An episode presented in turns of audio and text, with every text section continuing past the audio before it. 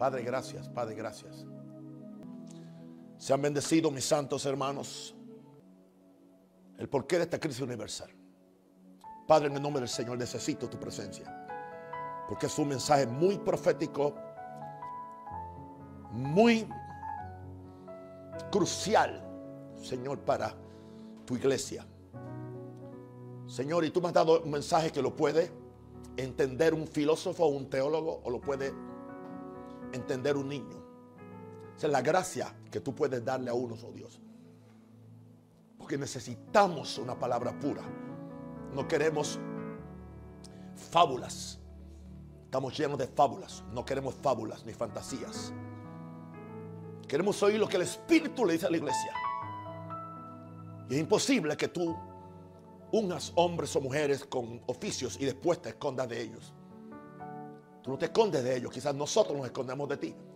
Porque a veces no queremos asumir nuestra responsabilidad por temor a perder la aceptación o que no seamos bien vistos. Pero llega un momento en nuestra vida, Señor, cuando el complacerte a ti va por encima de la propia vida de uno.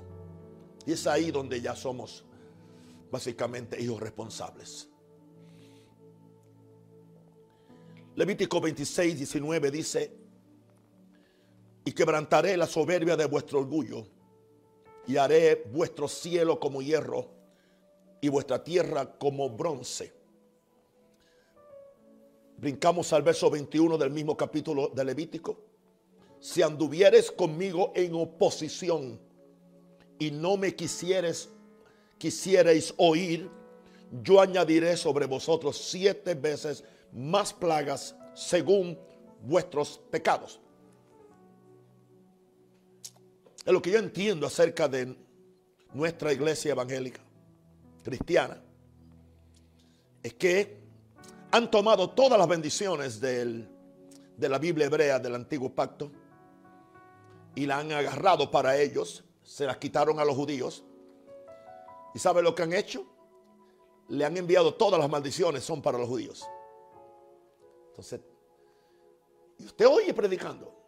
O sea, cuando la gente predica de las bendiciones, no tocan las maldiciones, porque eso es para los judíos. Que nosotros fuimos redimidos de toda maldición de la ley.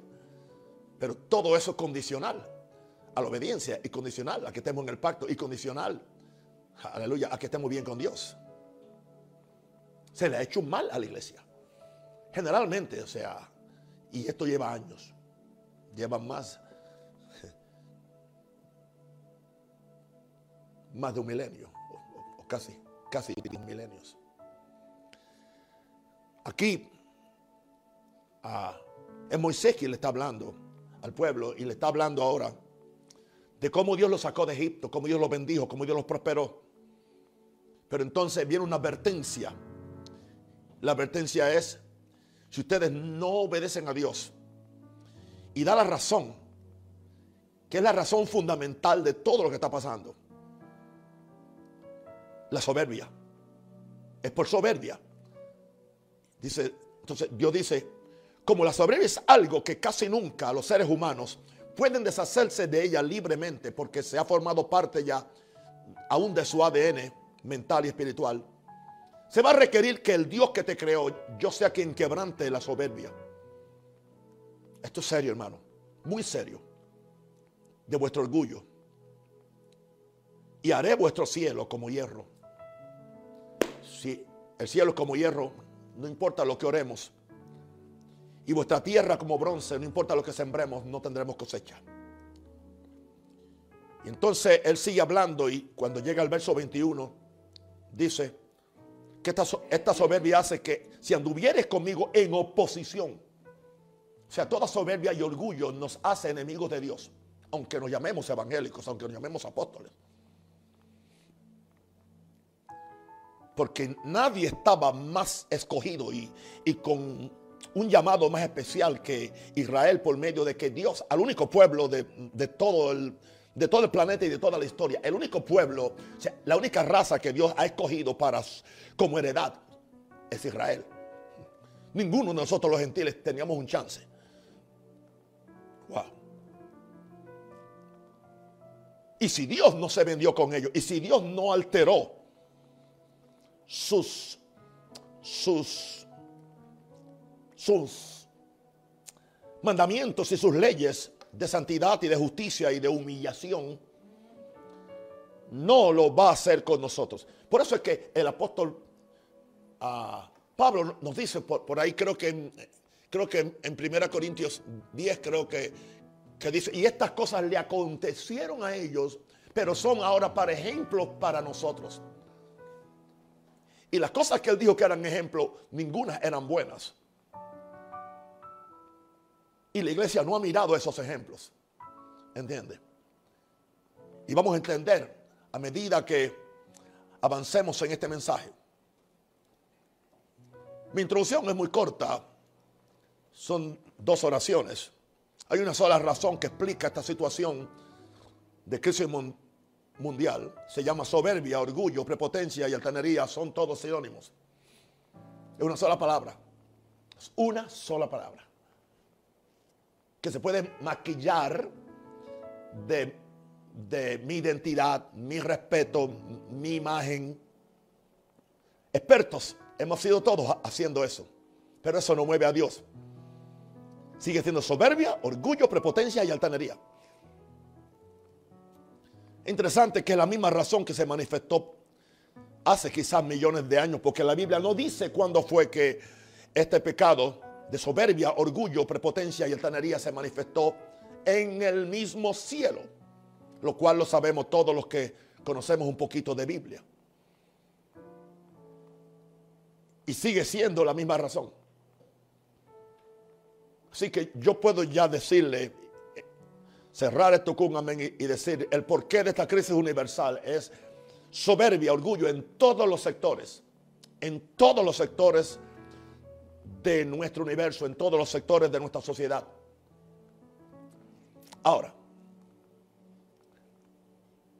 vamos a ver cuál es la condición que demanda una corrección divina. Dios tiene el derecho de traer corrección divina. Y no me diga usted por qué.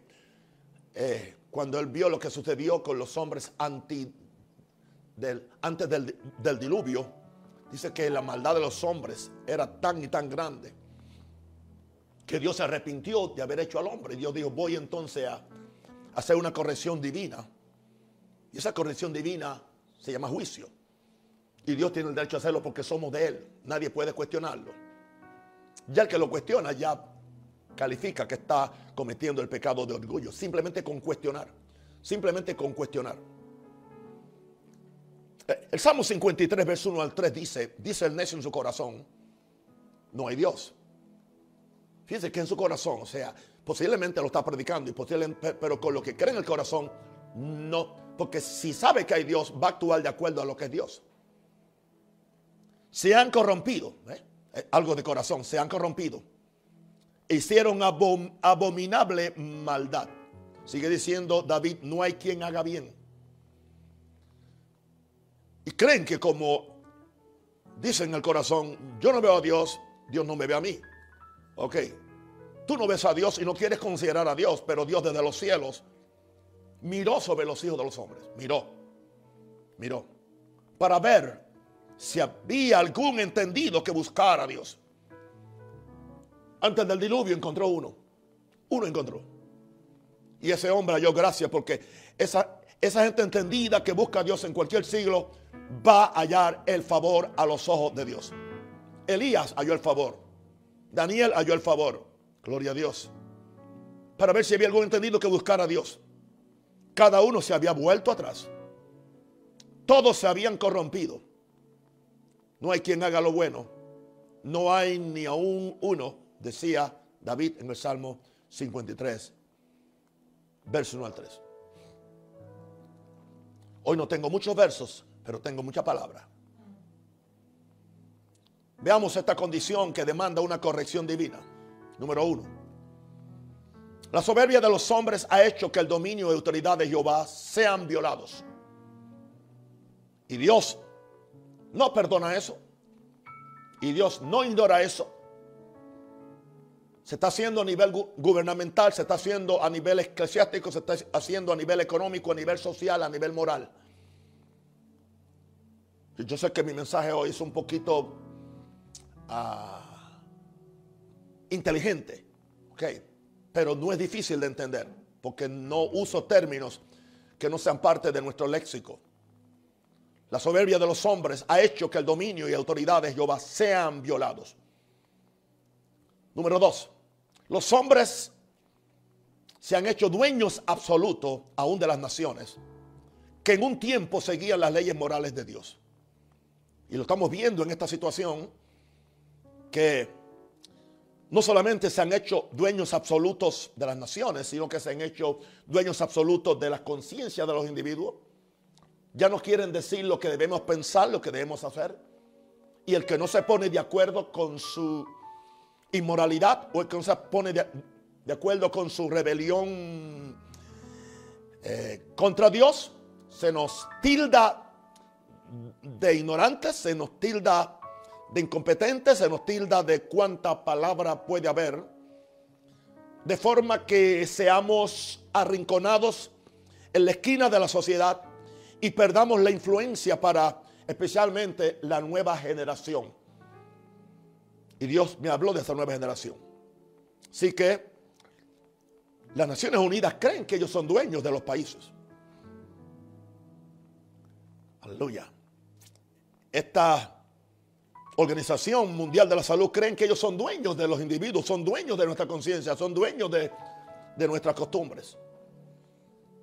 Y los hombres, los presidentes que son elegidos por voluntad popular en, una elección democrática, como tenemos las naciones que decimos que somos democráticos, pero eh, en el momento que hay una crisis o algo, asumen posiciones dictatoriales y tiránicas y no les importa ni aún la propia constitución de su país. Los estados de mi país están violando la constitución. La constitución habla de, la libre expresión, la constitución habla de, la libre transportación y, de, que tenemos la, la libertad de reunirnos. Todas esas cosas se han violado y lo más triste es que no, no se han violado porque un cuerpo elegido democráticamente como lo es un Congreso, un Parlamento o una Asamblea Legislativa ha hecho una ley. Y ya en ese caso yo puedo entender que ya está la voluntad popular. Pero cuando simplemente se empieza a hacer cosas por decretos y decretos donde tan siquiera en Estados Unidos tenemos un, un presidente que da la cara, él hace los decretos, él los anuncia en público y él se presenta ante la gente y la gente sabe que él hizo los decretos. Porque la misma constitución le da el derecho a hacer decretos. Pero hay de estos países que están, están gobernados por un chorro de cobardes que se esconden detrás de, sus ministerios o detrás de sus secretarias o detrás de sus ministros y no dan la cara. Aleluya. ¿Por qué? Porque no quieren asumir responsabilidad. ¿Y qué se llama esto? Soberbia, orgullo. Soy dueño de Panamá. Los empresarios multimillonarios de los países creen que ellos son dueños. Y hay dos leyes. Hay una ley para los, los pobres y hay una ley para los multimillonarios. A ellos se le hacen concesiones que nunca se le hace a un pobre o a alguien que es simplemente de lo que le llaman la clase media. Yo no soy político ni nunca quiero ser político porque a mí no, no me llamo a eso, pero creo que hubiera sido uno muy bueno. Los hombres se han hecho dueños absolutos aún de las naciones y ahora si quieren ser dueños absolutos de la iglesia. Y yo no niego que debemos tener cautela y ser cuidadosos. Lo que no soportamos es que se le aplique una ley a la iglesia, pero no se le aplique a las cantinas y no se le aplique a todos los otros negocios. Porque yo voy o, yo fui al supermercado y nadie estaba guardando la, la distancia social de, de seis pies o de dos metros. Nadie, nadie, nadie.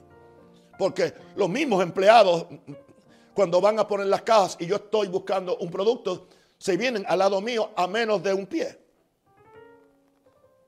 O sea que esto es, esto es a conveniencia del Estado o a conveniencia del sistema que simplemente nos quieren oprimir. Y yo estoy todo en de acuerdo que estén preocupados por nuestra salud. porque esa es también una responsabilidad del Estado. Pero seamos sinceros y no me mientan. Y dígame la, dígame la verdad de lo que está pasando. Y dígame la verdad de que le han hecho autopsia a cada persona que ha muerto. No sea que me tiren a todo el mundo en el carril de la misma cosa cuando sabemos que se están maquillando los números a favor o en contra o lo que sea. Y sobre todo ese engaño hay que darle cuenta a Dios porque al fin de cuentas, Jehová Dios es el Dios dueño de Panamá, dueño de Venezuela, dueño de China, dueño de Estados Unidos. Él no ha, renunciado. A Él se le llama el Dios de los cielos y la tierra. Y Él está tomando nota. Makaya. La condición que demanda una corrección divina. Número tres. Se ha abierto un torrente de inmoralidad que no es diferente a la iniquidad de los imperios de la antigüedad que Dios tuvo que destruir. Tuvo que destruir la generación antes del diluvio por la inmoralidad. Tuvo que destruir Sodoma y Gomorra por la inmoralidad. Tuvo que destruir todos los grandes imperios por la inmoralidad y por la idolatría. Aún los que creían que eran eternos, hoy no quedan ni las cenizas. De Babilonia no queda nada. Después que Dios le permitió y los usó como un instrumento para enjuiciar a Israel. Después les llegó a ellos porque Dios dijo, se les fue la mano, hicieron más de lo que yo le dije. Hay un torrente de inmoralidad que, no es diferente a la iniquidad de los imperios de, la antigüedad que Dios tuvo. La inmoralidad que hay en nuestros países, en Estados Unidos, en Europa, por, por favor. Aleluya. Así que es fácil que nosotros nos metamos en un, en un cajoncito, en un ayuno y decimos, Señor, quita la pandemia, quita esto, quita lo otro, pero una pregunta. Yo quisiera ver a algunos de estos presidentes declarando un ayuno público o parándose y él mismo diciendo, vamos a volvernos a Dios, vamos a humillarnos a Dios. No importa, que, no tienes que ser evangélico, no, no te estamos diciendo que dejes tu misa católica. Pero es lo último que yo oí que me dicen que los, que los católicos son cristianos y que adoran al, mismo Cristo que yo adoro y que creen también en, en arrepentirse de su pecado. Eso fue lo que yo oí. Por eso yo, yo nunca ataco a los católicos porque eso es lo que yo creo que deben ser. Bueno, quiero que me lo prueben ahora. ¿Dónde están los cardenales y los arzobispos de las grandes ciudades hablando al pueblo, eh, invitando a su mismo pueblo católico que se humillen ante Dios? Yo como evangélico lo estoy haciendo y no tengo miedo a nada. Entonces hay algo que no cuadra. ¿Dónde está la denuncia de la inmoralidad? Claro que si yo tengo puertas de cristal, yo no puedo tirarle piedras a nadie. La condición que demanda una corrección divina número cuatro. Los teólogos y eruditos que supuestamente conocen la ley de Dios, el griego y el hebreo, las reglas de interpretación, han optado por simplificar la ley. Han optado por alterar la ley han optado por adaptarla a la cultura moderna porque somos contemporáneos. Hijito, hermanos, la, la, ley de Dios no ha cambiado. Porque la ley de la gravedad no ha cambiado. Y Dios hizo ambas. Dios es, el autor de las leyes físicas y Dios es el autor de la ley de la gravedad, pero Dios es el autor de todas las leyes morales. Violar una trae, trae consecuencias, violar la otra trae consecuencias. Pero aún los teólogos, a los cuales ya yo ni caso le hago, que supuestamente conocen la ley de Dios, han optado por simplificarla, alterarla o adaptarla a la cultura moderna. Y peor, y propagar una gracia que le da licencia a los hombres, a los cristianos ahora, para violar las leyes eternas de Dios, con argumentos de gracia, con argumentos de nuevas dispensaciones, con argumentos de nuevos pactos, con argumentos de nuevas épocas y con argumentos de nuevas y extrañas revelaciones e interpretaciones que han embotado el filo de la palabra de Dios para cortar todo lo que es contrario al carácter de Dios. Y esos son los manuales y la enciclopedia bíblica que estamos leyendo o que están leyendo nuestros pastores, nuestros compañeros. Y tienen más fe en la interpretación de ellos que en lo que la Biblia dice ahí. Hace muchos años que yo dejé de leer los, teólogos. No estoy en contra de ellos. ¿Por qué razón? Porque yo siempre tenía que ir donde ellos para ver donde yo no entendía lo que la Biblia dice. Pero cuando yo empecé a leerlos, me di cuenta que donde mismo yo tropezaba, ellos tropiezan, pero simplemente ellos lo maquillan con una falsa interpretación o con una fantasía que no, que no cuadra que no cuadra con las mismas leyes que ellos me han enseñado a mí, que debe haber una armonía cuando tú haces una interpretación. Wow. Otra vez. Hablemos de esto, hablemos de esto porque hay que repetirlo. Propagan una gracia que le da licencia a los hombres para violar las leyes eternas de Dios con argumentos de gracia con argumentos de nuevas dispensaciones, con argumentos, no es que, es que ahora no estamos en el nuevo, o sea, ahora no estamos en el viejo pacto, ahora estamos en el nuevo pacto. Ahora Dios no es condena, ahora Dios no condena a nadie. Dios era condenatorio allá, pero ahora no. Ahora yo puedo hacer lo que me da la gana y la gracia, y la gracia, aleluya, ah, me va a resolver los problemas. Estamos en nuevos pactos, o no, estamos en una nueva época. O sea, yo no puedo enseñarle a mis hijos la misma moral que mi papá me... ¿Por qué no?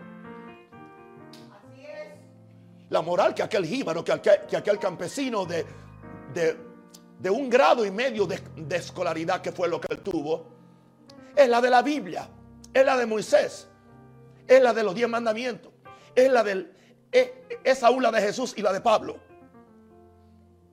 Pero no, son nuevas épocas. O si no, salen las nuevas y extrañas revelaciones interpretaciones que embotan el, filo de la palabra de Dios para cortar todo lo que es contrario al carácter de Dios. A mí me molesta un predicador, aunque sea de mi ministerio, que va predicando un mensaje en un área,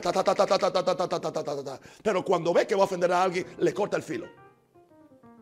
Y lo he notado aún en mi propio ministerio, porque yo lo escucho. Cuando yo veo eso, digo, le cortó el filo. Y ahora quedó la espada bota. No sé si entienden esa expresión, bota. Sin filo. Sin filo. ¿Y qué sucede? Si no tiene filo, no puede entrar al corazón. Y no, no entra al corazón para matar a nadie, no. Es para sacar el cáncer. Es para sacar el pecado. Es para confrontando a uno mismo como predicador. Porque la espada que de, de doble filo te corta a ti, pero también me, ya, ya a mí me cortó anoche. Y me cortó esta mañana y me está cortando ahora.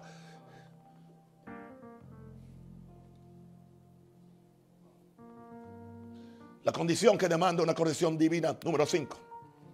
Las voces proféticas se han corrompido. Se han corrompido por amor al dinero. Dios me guarde de yo hablar mal de ningún siervo de Dios, los honro. Un siervo de Dios que yo lo respeté y lo sigo respetando. Que cualquiera se puede equivocar, pero Cualquiera se, puede equivocar, pero si tú mantienes esa equivocación por 15 años, algo está mal.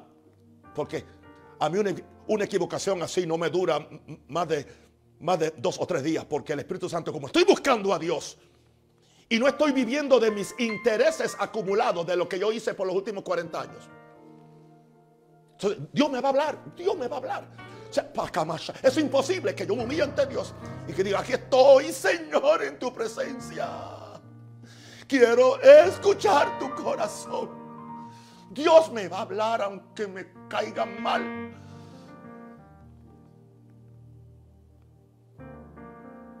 ¿Cuántas veces un coraje? Porque a mí, a mí también me da coraje. A mí también me puede dar la chiripioca.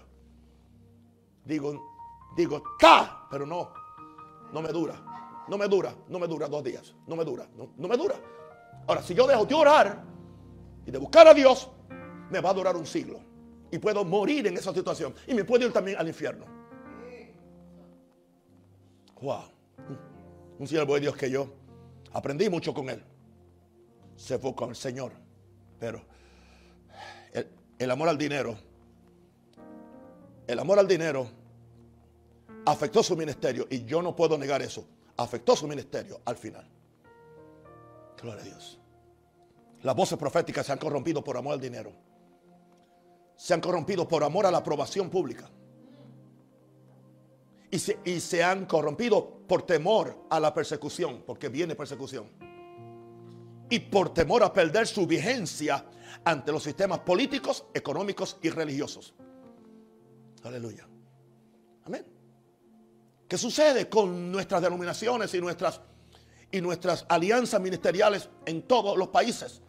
Calladitos, calladitos, haciendo su concubinato con los gobiernos y con los sistemas detrás de sus miembros y detrás de sus pastores. Porque no quieren perder su vigencia. Aleluya. Pablo dijo, si todavía yo agradara a los hombres, ya dejo de, agradar a Dios. Eso no indica que somos gente malcriada, que somos gente... No, no, no, no. Somos la gente mm, que debemos ser más respetuosos, pero hay verdades que hay que decirlas y hay que manifestarlas, porque son las que van a ser libres al, al país.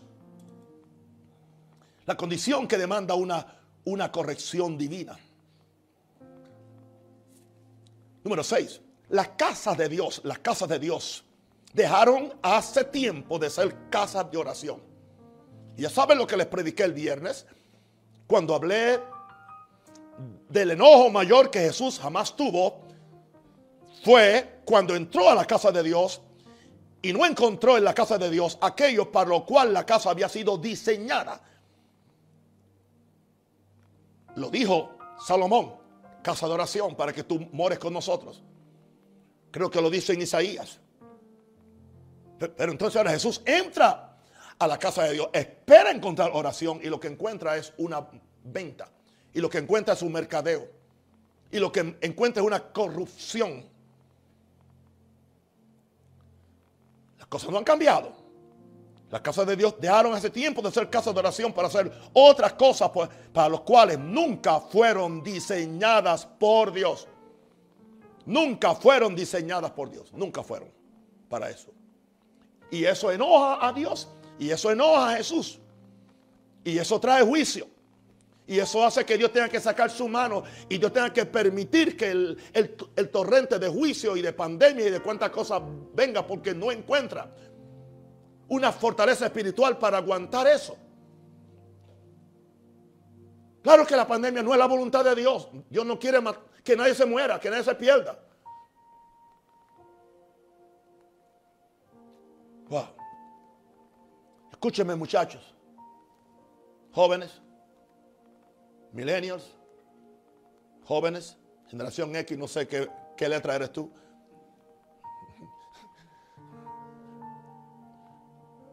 Número 7. Eh, eh, estamos hablando de, la condición que, que, demanda una corrección divina. Tenemos una nueva generación que no conoce a Dios. Y está en la iglesia. Y están en Jeff también. Y hacen dramas. Y hacen que el Evangelio cambia. Pero que no conoce a Dios. Conoce la mecánica de servir a Dios. Pero no conoce a Dios. Conoce de Dios. ¿Por qué digo esto? Porque esta generación es sabia ante sus propios ojos. Cuando te hacen una pregunta, ellos no esperan que tú le digas lo que Dios dice. Ellos esperan que tú les afirmes lo que ya ellos vienen con esa agenda ya. Por eso andan por ahí preguntando que si Dios permite que se hagan esto o se hagan lo otro. Yo no tengo tiempo para ustedes. Yo no tengo tiempo para cuestionar lo que Dios ha dicho. Y tampoco voy a explicar lo que Dios ha dicho porque ya Dios lo dijo claro. Ah, eso era, se lo dijo a Moisés, pero no me lo dijo a mí. Que sabía ante su propia opinión. Que tiene una mente hueca. Y, esa expresión lo usó Jessica aquí ayer. y ella es de esa generación, pero, pero ella conoce a Dios. Que tiene, que tiene una mente hueca, alimentada con las redes sociales. Solamente comen de las redes sociales. Y en las redes sociales hay mucho vómito.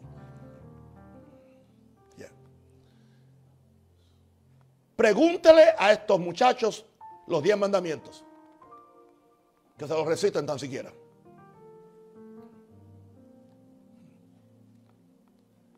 Escúcheme, generación nueva, y yo los amo a ustedes. Y yo les predico, y yo los defiendo.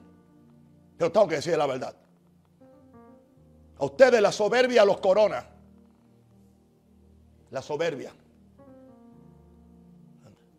Por eso tienen que competir con, las mejores zapatillas. ¿Ok? O con el último celular. ¿Entiendes? O con el último, o con el último suéter o camisa con, con, lo último. Y como es en inglés, hay veces que no sabes que te estás poniendo algo que tiene una cosa que es demoníaca. Y lo llevas a la iglesia. Y después quieres cantar hasta en el coro.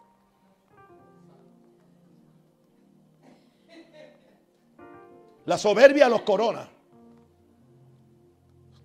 Su autojusticia, escúchame bien queridos, su autojusticia los exonera ante su conciencia pervertida. O sea, cuando tú tienes una conciencia pervertida, tu autojusticia, self-righteousness, o sea, que eres justo en ti mismo. Eso no indica que eres justo ante Dios. Ni tampoco eres justo por tus obras de, justicia. Tú te has declarado que estás bien.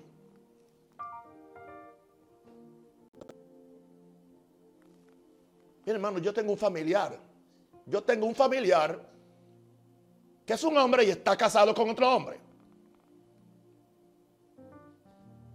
Y tienen la audacia de escribirme a mí un día para que yo apruebe esa relación. O para que yo lo bendiga. Porque él siente la paz de Dios. Él siente que por fin fue realizado como ser humano ante Dios. Y Dios lo hizo feliz. Durmiendo con un macho. Pero aún dentro de estos milenios, cuando yo digo esto, no juzgue, papá. Sea tolerante. No soy tolerante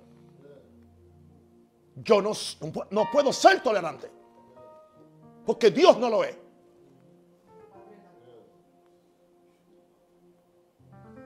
Entonces ahora los padres son tolerantes y las madres son tolerantes. Padre, una escritora que era de muchos libros cristianos en Estados Unidos, una escritora muy famosa y su libro había bendecido a millares de personas. De repente un día bueno, se declaró que ella tenía ya al estudiar diferentes corrientes teológicas, se, dio cuenta que el matrimonio sodomita no estaba en contra de Dios, ni en contra de la felicidad de los seres humanos a los cuales Dios quiere, porque el propósito mayor de Dios para ellos es que la gente sea, sean felices, no que sean santos. Dios nunca dijo en el antiguo pacto, sed felices como yo soy feliz. Él dijo, sed santos como yo soy santo. Y ahora Pedro lo dice en el Nuevo Testamento. Sed santo en toda vuestra manera de vivir.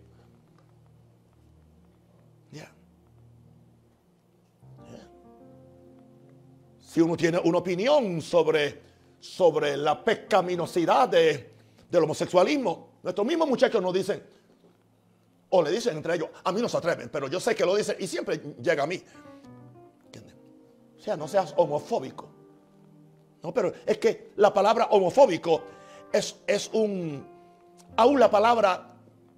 Yo soy un lingüista, por cierto. Homo es hombre, fobia es miedo. Yo no tengo miedo a ningún hombre.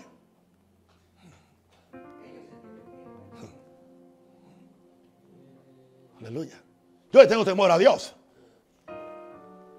Pero se usan esas o sea, todo eso se, lo ha inventado esta cultura antimoral que ha sido aceptada ya con, por un gran segmento de la iglesia, aún en Latinoamérica, especialmente en las iglesias amigables y, las iglesias grandes, donde yo quisiera oír a Cash Luna predicando este mensaje. Yo quisiera oír a Edwin Álvarez predicando este mensaje, porque es bíblico. Yo quisiera oír a Maldonado predicando este mensaje.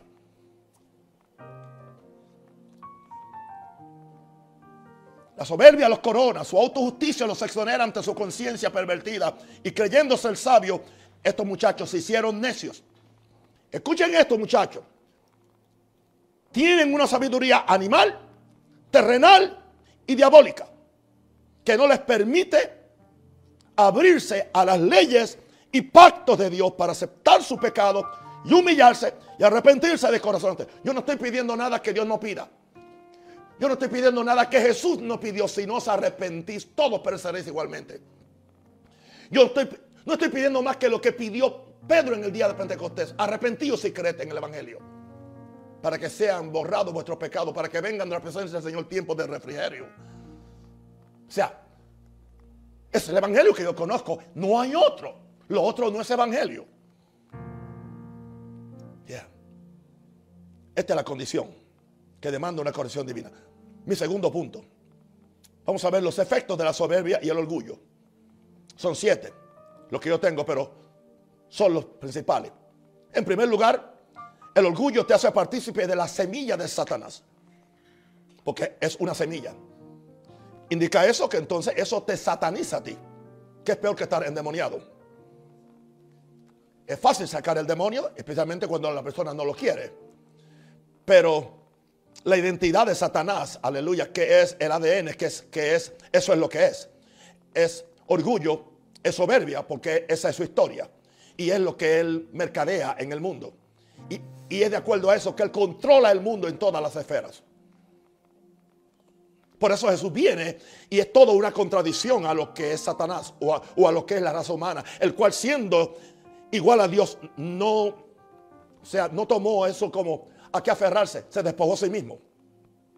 Efecto de la soberbia y el orgullo te hace partícipe de las semillas de Satanás. Los efectos de la soberbia y el orgullo, número dos, hace que Dios te resista. Porque dice que Dios resiste a los soberbios. Que Dios te resista. Y es la misma palabra que dice resististe al diablo. O sea que, imagínate que Dios me resista a mí como yo resisto al diablo. No me va a atender. No me va a oír. No me va a ayudar porque me está resistiendo. Efectos de la soberbia y orgullo número tres. Te impide alcanzar la gracia de Dios. Fíjense, la misma gracia que estamos diciendo que, que nos va a ayudar a seguir con nuestro orgullo y con nuestra vanidad y pecado, no podemos. Porque dice que Dios da mayor gracia a quienes, a los que se humillan. A los que se humillan es que Dios da la gracia. O sea, la gracia no es para todo el mundo que está en rebelión. Sí, que te impide alcanzar. Entonces, si, no, si yo no, si yo no, si yo no alcanzo gracias a Dios, soy un desgraciado. Aunque me llame apóstol. Efectos de la soberbia y el orgullo número cuatro. Hace vana tu oración. Porque Dios no oye, porque la oración, el, por cierto que el orgullo es el primer pecado, es el, padre o la madre de todos los pecados. Y dice en Isaías que vuestros pecados han hecho división, hay una pared.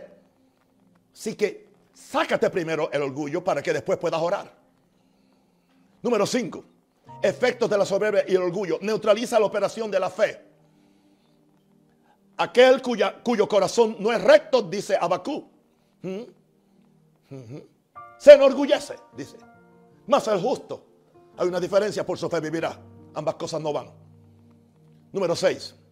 Efectos de la soberbia y el orgullo. Hace que Dios te tumbe y te humille a la fuerza te tumbe, Dios te tumba. No es el diablo, es Dios, Dios.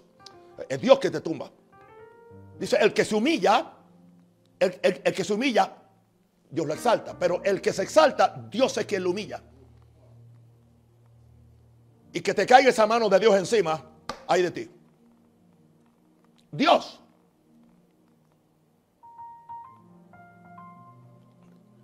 No, señor, cualquier cosa menos eso. Por eso, era más fácil para Dios perdonar. Un adúltero que, mató a alguien y mintió. David.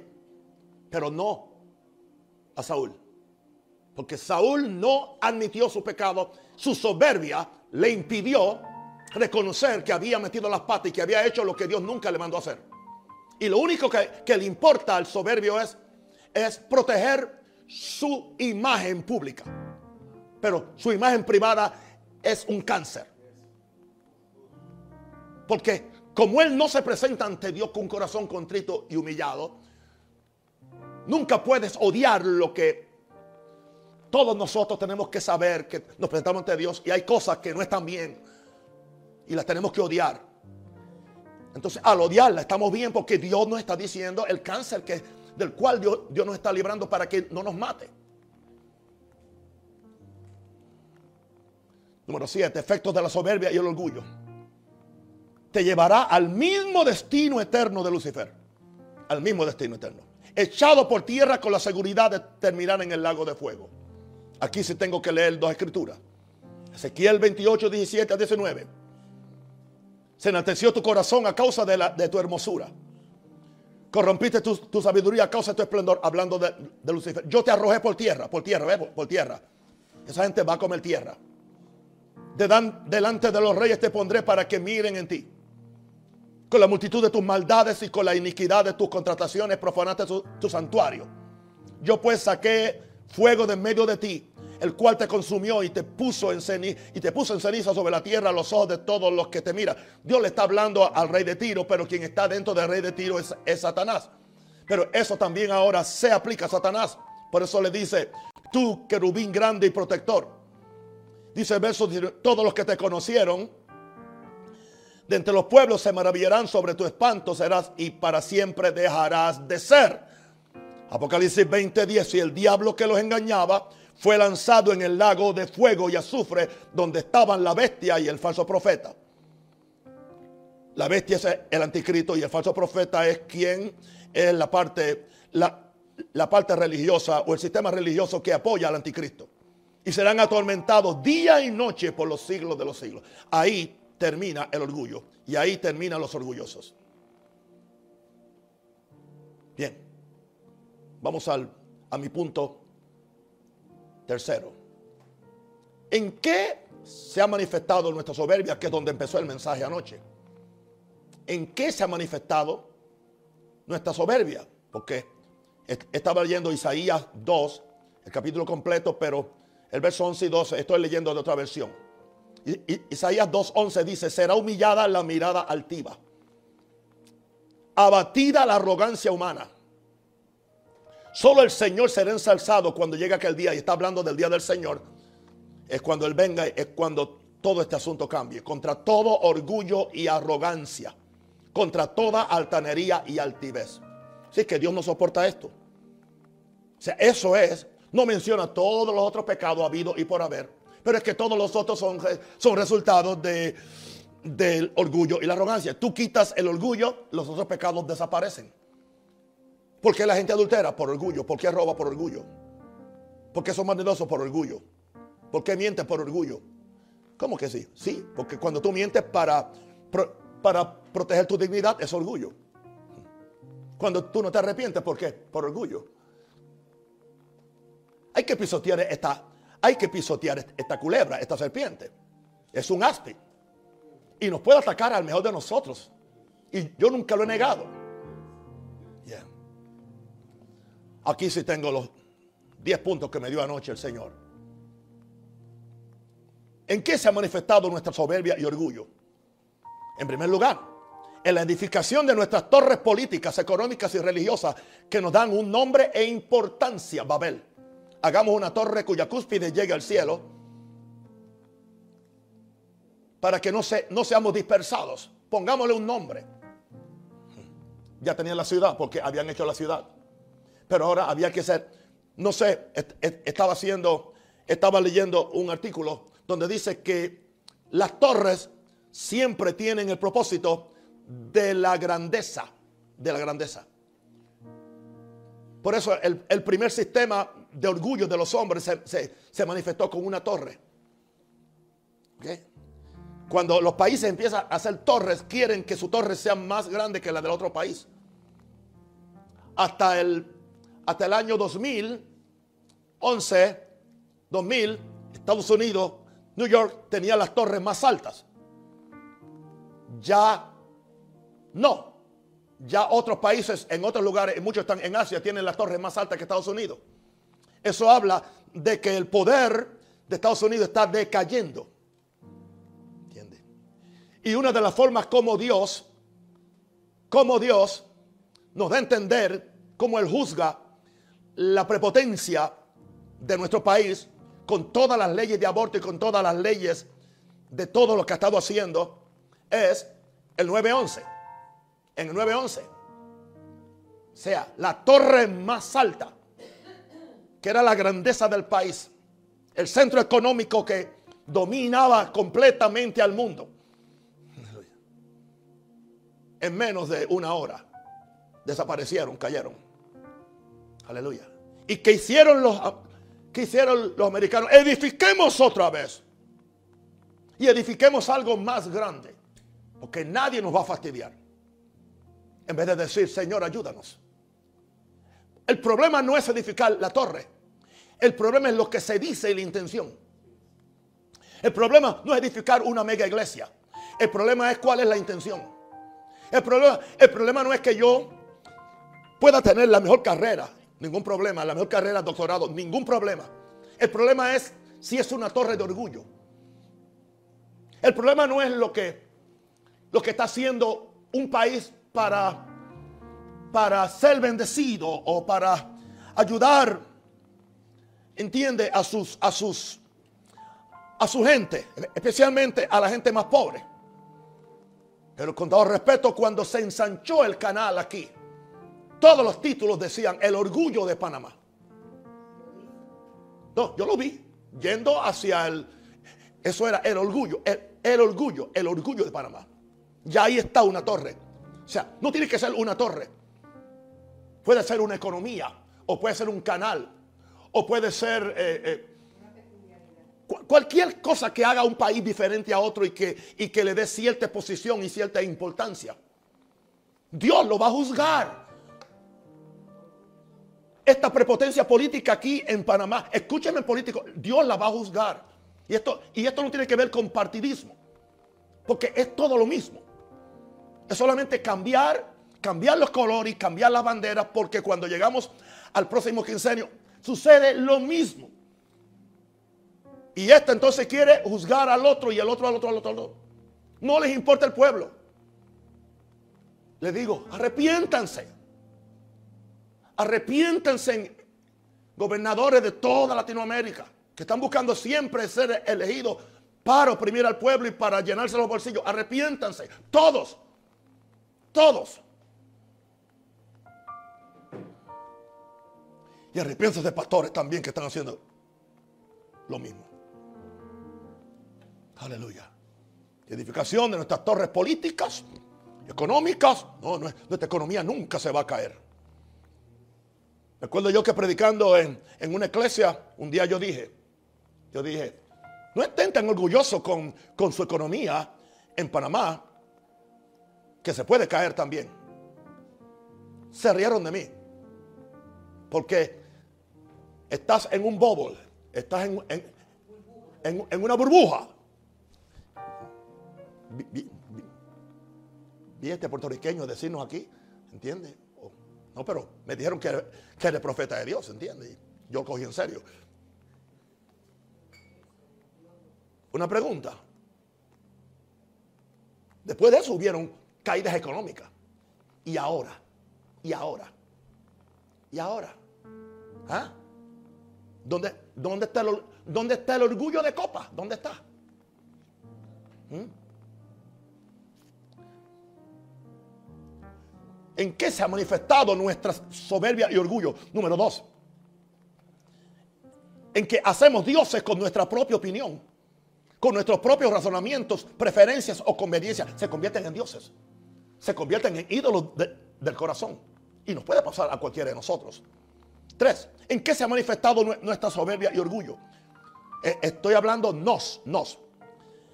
En el más sencillo cuestionamiento acerca de la persona de Jehová Dios en cuestionar su soberanía, en cuestionar sus derechos legales sobre sus criaturas, el cuestionar sus derechos acerca de sus acciones y sus derechos legales de posesión de todo lo que hay en los cielos y en la tierra. Eh, a Dios no se puede ni cuestionar.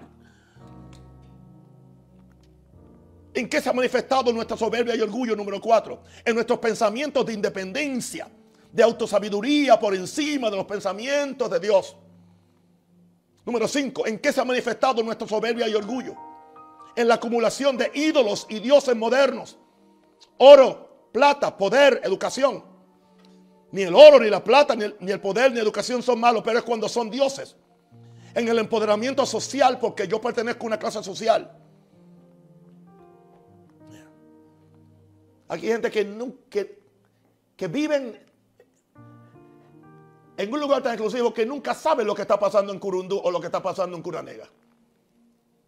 Porque esa gente no merecen, no merecen. Esa gente merecen porque están ahí porque ellos están condenados o son ignorantes.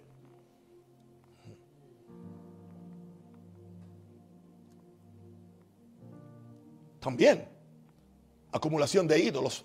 Nuestra inteligencia y nuestra creatividad humana. Mira lo, que hemos hecho. Mira lo, que hemos hecho. ¿Cuánta información podemos poner, aleluya, en la cabecita de un alfiler? Miles de gigabytes. Ya es posible. Por, lo tanto, que dice, no necesitamos a Dios. Somos la generación del éxito. Somos la generación del progreso. ¿En qué, ¿En qué, se ha manifestado nuestra soberbia y orgullo? Número 6 en el atrevimiento de alterar las leyes morales de Dios que son absolutas e inmutables. La ley del género, la ley de los sexos, la ley del matrimonio. ¿Ya? Y haber establecido nuestras propias leyes en rebelión abierta al Señor y juez del universo. Dios no perdona eso. No lo perdona. No se lo perdonó a Sodoma y Gomorra, tampoco se lo va a perdonar a esta sociedad. Número 7 en qué se ha manifestado nuestra soberbia y orgullo. Aprovechamos, aprovecharnos de, de Dios. Escúchenme ahora, predicadores y pastores. Aprovecharnos de Dios y Jesús como una marca para mercadear nuestros productos religiosos. Que nada se comparan con la humildad, con la adoración y el servicio de los verdaderos siervos de Dios de las santas escrituras, Nuevo y Viejo Testamento que a ellos es que yo imito. Porque, ah, claro, Jesús vende. Oh, la, música de Jesús vende. ¿Entiendes? Pero una pregunta, ¿cómo están de corruptos? Muchos de los que la cantan y los que la escriben. Ahora, aprovecharse de Dios y de, y de Jesús como una marca. Una marca que, una marca que vende. Número 8.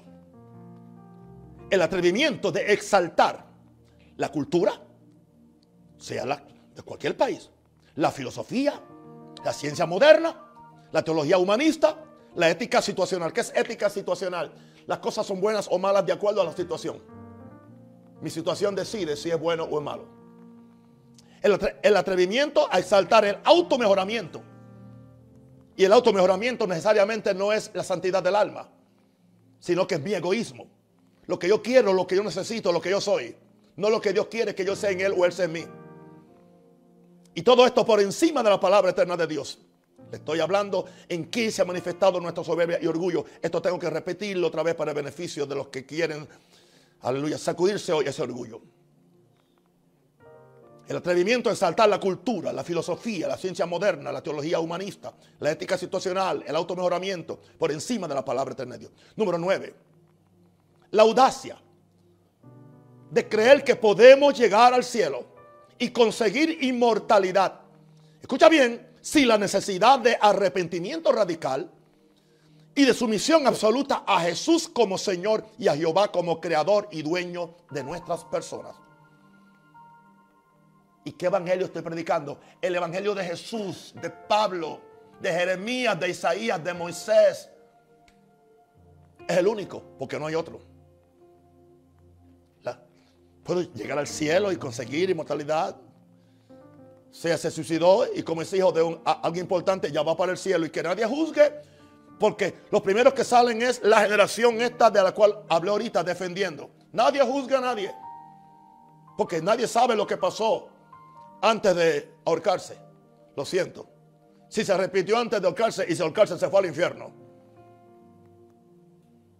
Dije, se fue al infierno. Tampoco se fue a un sitio de espera. No hay tal cosa. La audacia. ¿Sabe quién puede ir a un sitio de espera? Y, y yo creo que puede pasar. Alguien que nunca oyó de Jesús. Algo que nunca oyó de Jesús y nunca sabe estas leyes que tiene, que tiene Occidente. O las tenía antes porque ya hoy las ha pisoteado. Eso es posible que pueda ir a un lugar de espera. Y tampoco estoy asegurando, no es doctrina, no, no andes por ahí diciendo que yo dije algo. Pero en comparación con el otro. Entiéndeme cuando yo hablo, ok. Dios es dueño de nuestras personas. Y ahora, número 10. ¿En qué consiste este, eh, este orgullo? En ver a Dios como el siervo de mis necesidades. ¿Entiendes? Nunca oramos, pero ahora como hay pandemia vamos a hacer cosas de oración. ¿Y qué hicimos por los últimos 10 o 15 años? ¿Ah? ¿Qué era más importante de las iglesias? ¿Recoger la ofrenda o orar? ¿Qué tiempo oraban en la iglesia? Porque claro, cuando yo veo a Dios como el siervo de mi necesidad, yo oro para que Él supla mi necesidad. O para que Dios me dé, como estaba diciendo eh, Cristian cuando recogió la ofrenda, pero es pensando en mí. Ver a Dios como el siervo de mis ambiciones. Ver a Dios como el siervo de mis metas. Porque Dios está aquí para hacerme a mí grande, porque yo lo represento a Él. Es mentira. Eso tú estás diciendo que yo, o sea, no es que, o sea, tú, tú crees que, que tú representas a Dios, pero una pregunta, ¿te representa a Dios a ti? Ver a Dios como el siervo de mis necesidades, mis ambiciones, mis metas, mi empoderamiento personal. Y, y no vemos nosotros, y no vernos nosotros como los siervos esclavos, dependientes y responsables de solo buscar la gloria de Dios en todas las cosas. Porque eso es lo que somos. Jesús dijo, después de haberlo hecho todo, somos siervos inútiles, imagínate. Pablo, siervo de Jesucristo.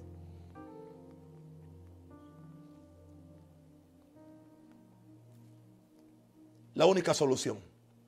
Esa es mi última parte. Lamentaciones 3, 40 al 42. Escudriñemos nuestros caminos y, y busquemos y volvamos a Jehová. No hay otra. No hay otra. A ti no hay que darte consejería, ni sanidad interior tampoco.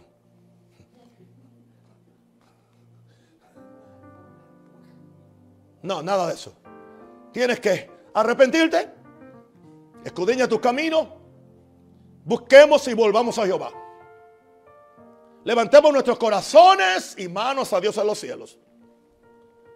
Y acepta, nosotros nos hemos revelado y fuimos desleales, pero tú nos perdonaste cuando me arrepiento.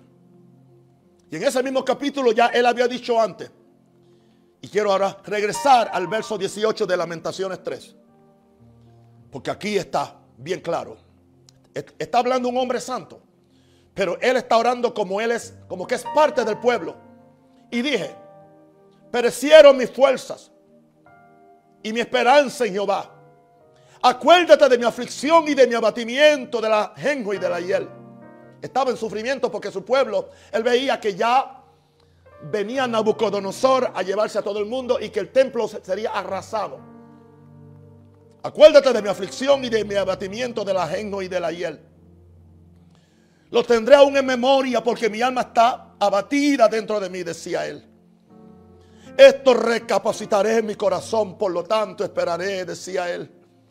Por la misericordia de Jehová no hemos sido consumidos. O sea que lo que quedamos es por la misericordia de Dios. Hermanos creyentes, no importa lo que se ha hecho, pero aún estamos vivos, tenemos tiempo. No hemos sido consumidos. Pastores que están metidos en este juego político y en este juego económico, hay tiempo para que ustedes se arrepientan, pero no les queda mucho. Por la misericordia de Jehová no hemos sido consumidos porque nunca decayeron sus misericordias. Gloria a Dios. Nuevas son cada mañana. Grande es tu fidelidad. Mi, porción es Jehová. Ahí llego ahora. Dijo mi alma, por tanto en Él esperaré. Ahí estoy viviendo yo, mis queridos. Bueno es Jehová los que en Él esperan al alma que le busca. Bueno es esperar en silencio la salvación de Jehová.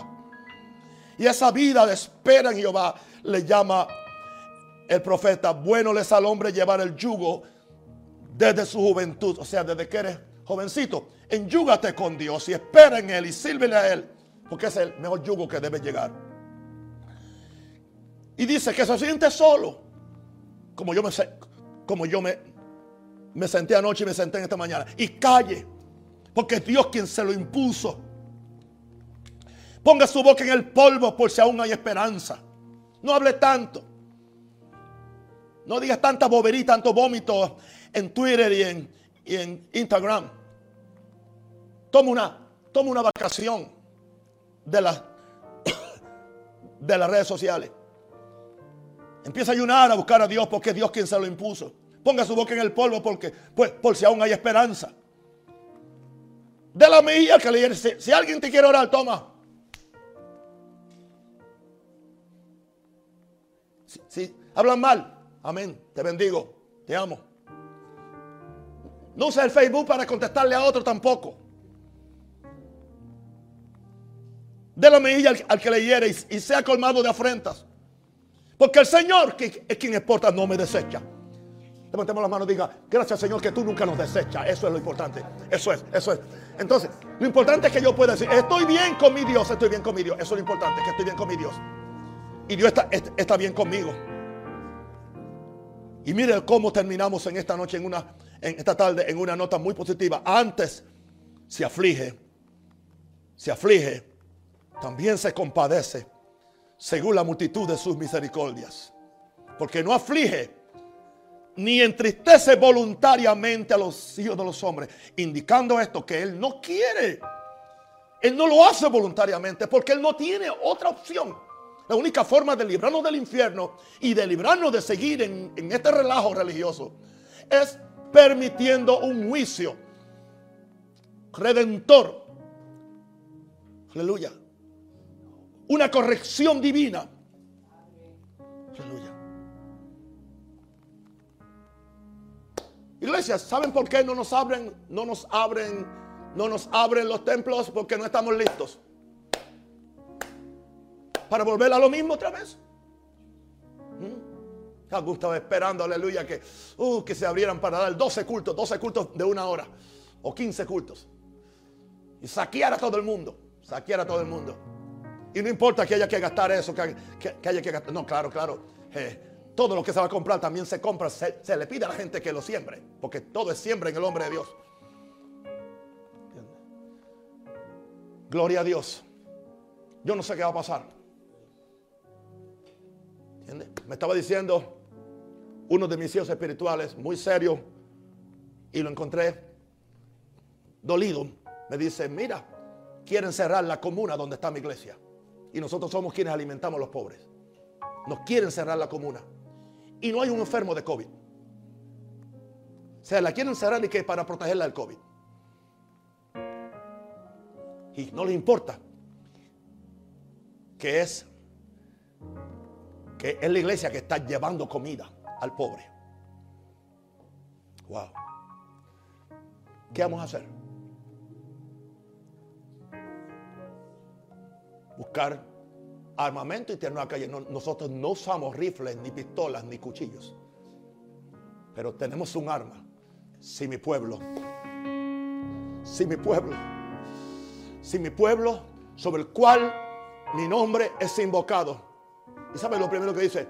Sumillare. ¿Por qué es que se humilla? Porque hay que. ¿Por qué me mandan a humillar? Porque hay orgullo. Dios no se equivoca. No, Dios se equivocó. Dios no se equivoca. Si mi pueblo sobre el cual es invocado se humillare y después y buscare mi rostro y después y se arrepintiere de sus malos caminos, entonces yo oiré desde los cielos. Yo iré desde los cielos. Yo iré desde los cielos. Una pregunta. Aleluya. Los, grandes jefes de este país, de las grandes denominaciones y mega iglesias, ¿Por qué no llaman a todo el mundo a orar? No simplemente a un grupo. Pero ¿por qué no oramos en la forma correcta? Vamos a arrepentirnos ante Dios. No simplemente vamos a orar por el gobierno para que nos siga oprimiendo. ¿Sí? No, yo oro por el gobierno para que se arrepienta. pero no para que nos siga oprimiendo, porque, ok, el problema con el gobierno es que si Dios, como hizo con Babilonia, Dios le permitió a Babilonia oprimir al pueblo de Israel como una medida correctiva, pero se le fue la mano. Y voy a decirle a los gobiernos, con todo respeto, a ustedes se le ha ido la mano. Claro que Dios lo permitió para corregirnos a todos nosotros, a todos. Yo, me, yo, soy el primero que lo acepto. Pero se le ha ido la mano y al irse la mano, ahora puede pasarle a ustedes lo que pasó con Babilonia, que entonces venga Dios contra ustedes y les pida cuenta. Santos, queridos amigos y hermanos, he hablado de mi corazón, he buscado a Dios, casi no dormí. Yo no quiero predicar tu mensaje. Yo soy predicador de fe, del amor, de la gracia de Dios, pero es el Evangelio. Y ahora que ya no tengo ninguna duda que toda la escritura es inspirada por Dios. Estoy predicando la misma Biblia que predicaba Jesús, la misma Biblia que predicaba Pablo y Pedro, el Tanakh, la Biblia hebrea, que era la que tenían. Esa es la que estoy predicando. Porque esa está dentro del nuevo. Y todo lo que dice lo del nuevo dice para que se cumpliese. Y siempre hay una cita. No sé si tú sabes leer la Biblia que te dan una letrecita cuando hay algo que está. Y todo se confirma en el Nuevo Testamento con esa letrecita donde te, te, dan la cita de lo que dice el Tanakh, lo que dice la Biblia hebrea. Porque toda la escritura, toda. Eso para mí es una revolución porque eso nos salva de de hacer esta diferencia, las bendiciones para nosotros, porque somos el Israel de Dios ahora, pero las maldiciones para Israel. Mira qué cabeciduros son y que nosotros. Ahí en tu hogar, levanta las manos conmigo y oremos. Vamos a orar. Padre, en el nombre de Jesús, yo me arrepiento ante ti, Señor, de haberte ignorado cuando tú querías que orara. Yo me arrepiento, Señor, de haber dicho lo que no debí decir en algún momento. Yo me arrepiento, Dios, de no haber ayudado al que yo, a que tú querías que yo ayudara. Yo me arrepiento de, de tener malos pensamientos o amargura interna. Me arrepiento ante ti, Señor. Y yo pido ahora, Padre, que tu gracia venga sobre este país, sobre cada país, sobre cada pastor, sobre cada iglesia. Señor, porque yo sé, tú me dijiste el jueves, tú me dijiste el jueves a las 7:46 de la mañana, preparémonos para una persecución mundial. No estoy hablando de la gran tribulación, esté claro. Pero viene persecución, hay persecución. La tenemos en Estados Unidos. La tenemos en Estados Unidos. El alcalde de Nueva York le dio permiso a estos bandidos que están destruyendo el país para que hagan sus manifestaciones y no tienen que ponerse, no tienen que ponerse el bozal y tienen permiso para estar en la calle, pero ninguna iglesia puede tener su culto. Nadie puede enterrar sus muertos con, con toda la familia. Pero sí, se le permite a estos destructores, por permiso del alcalde. Estamos mal. El mundo está mal. Y esto es toda la prepotencia. La prepotencia. ¿Cuál es la prepotencia? ¿Entiendes? De irle y pintarle un todo un, símbolo al presidente al frente de su, hotel. O sea, esto es odio, esto es odio, es odio, porque el, el orgullo, cuando no se corrige y no hace lo que yo quiero, me lleva a odiar a la persona. Y odiar a alguien es, es un homicidio. Porque es, como matarlo. Hermano, yo no odio aquí a nadie. Yo no odio al gobierno. Yo no odio a mis hermanos. A nadie, a nadie. Eso no indica que no vamos a decir la verdad. Yo pido, Padre, ahora claridad, Señor. Y que tú derrames sobre Panamá, sobre Colombia, sobre Venezuela, sobre Argentina, sobre México, etcétera sobre América un espíritu de arrepentimiento, un espíritu de sencillez y que regresemos a Dios con nuestro espíritu, alma y cuerpo para que veamos lo que Dios puede hacer después de esta crisis universal. En el nombre del Padre, del Hijo y del Espíritu Santo, les amo con todo mi corazón.